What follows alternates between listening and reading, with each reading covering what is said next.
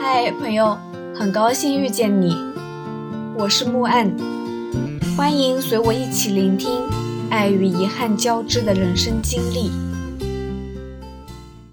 穿上鞋子，再次追赶前队，到了进垭口，漫山遍野，白茫茫一片，可见度很低。李哥很着急，在垭口处走来走去，说下了雪很难认路。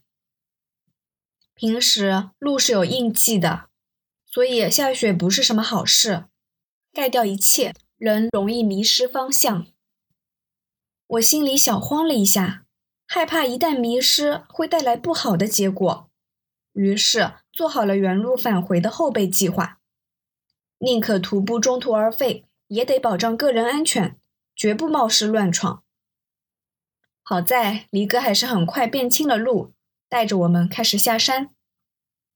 下雪意外带来了一重好处，就是下山变得更方便了，几乎可以快速小跑。厚厚的雪给脚下带来了一定的抓力和阻力，不担心摔，摔了也不疼。下山等于是海拔速降，随着高度降低，雪又渐渐的变成了小雨，和稀泥一样的泥泞地再次出现。中途休息时，我倒空了鞋子里的水，朝离哥要了垃圾袋，把脚绑起来，包了塑料袋，再穿袜子，然后再穿鞋，至少可以隔绝皮肤和冷的雨水。当然，想法再美好，实施起来很幻灭。塑料袋很快就被脚趾甲的边缘给磨破了，鞋子里灌水如故，而且因为多了一重塑料袋。变成了两重水，袋子里包一重水，鞋子里又是一重水。一路上我换了四次塑料袋。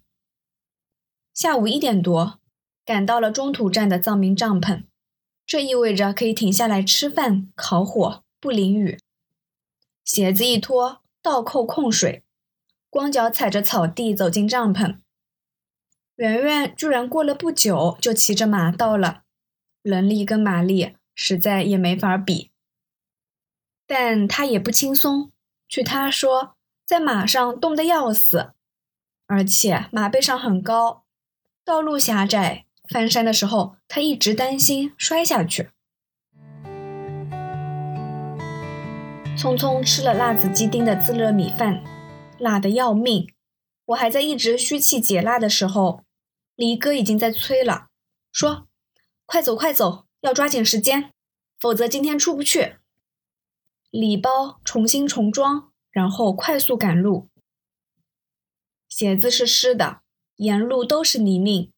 因为背了很重的包，也没心思去给鞋子倒水和包塑料袋了。路上似乎经过了妖女湖，李哥说：“哎，这就是妖女湖，你们要不要拍个照？”我烦躁的要死，说：“快走快走。”据说妖女湖和仙女湖是年宝玉泽的美景精粹，但享用美食要讲胃口，看美景要有心情，没有心情，再好的美景都白搭。下午三点多，经过吉祥花滩，季节有点过，花虽然有点谢了，但还是显露出了强撑着的风韵犹存。李哥又说：“哎，到吉祥花滩了。”你们要不要拍个集体照？我们都烦躁，说：“拍个毛啊！快走快走！”晴天的妖女湖和花滩，反正我也没看到。路过的时候，我大概暴躁的像只狮子。过了吉祥花滩，手机隐约有信号了，虽然时断时无，但经历了连续三天与世隔绝的日子，终于有点迈向人间的感觉了。而最大的挑战也来临了。李哥的计划书里写，仙女湖畔的灌木丛和沼泽地是最后考验。最终回望时，不妨献出我们的膝盖，是对自然的膜拜，也是对自身的顶礼。真是他们都要给自然跪了。起初就困难重重，找路的时候。误入了灌木丛，离哥和尚姐在前头，圆圆跟着我。我们在一片灌木丛里乱绕，灌木丛死硬到什么程度？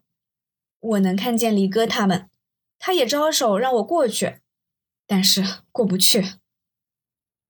灌木密密簇簇，长得一人高，盘根错节，枝干互绕，根本没路，恨不得手里有把刀，左劈右砍。最后拿面罩包住了脸，防止空打的枝条划伤。硬用身体把灌木撞开，才算过去。这个时候总算知道冲锋衣的好处。如果是普通的衣裳织物，早就被荆棘划破了。到了沼泽地，直接傻眼。怎么说呢？全是烂泥，大概有一脚深。只要下脚，水就一定会进鞋。平时这条路应该是马道，路上有很多牛粪、马粪。下雨天水一刷，混在一起。离哥的说法是，大概一两个小时能走完。事实上，我们不间断的走了四个多小时。离哥后来说，他以前也没遇到过这么糟的天气，低估了雨水灌木地沼泽的难走程度。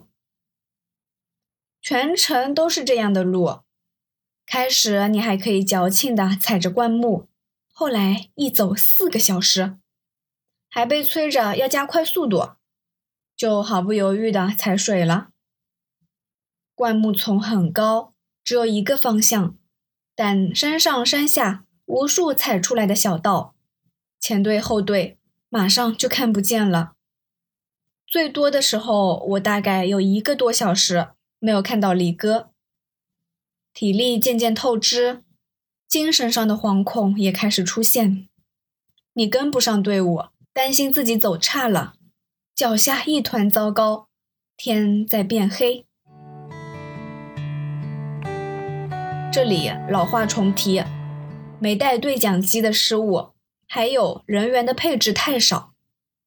一般情况下，走徒步。体格强健的领队至少两个，整个队伍在行进过程中会不可避免的分成前队、中队、后队。前队是体力最强的部分，一直打先，属于开拓型。中队体力次之，摇摆性很大，加把劲可以赶上前队，泄了气又可能落到后队。每个部分指定一个人带对讲机。随时沟通情况，比如有没有人出现异常，人数是不是正常等等。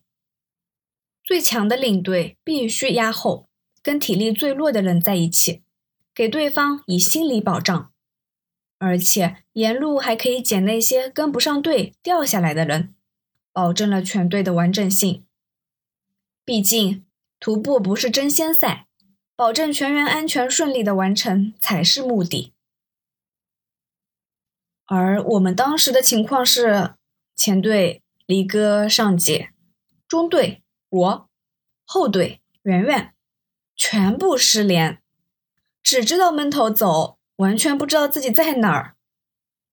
我半路停下来，做了个决定，我没有再走，等在路上等圆圆。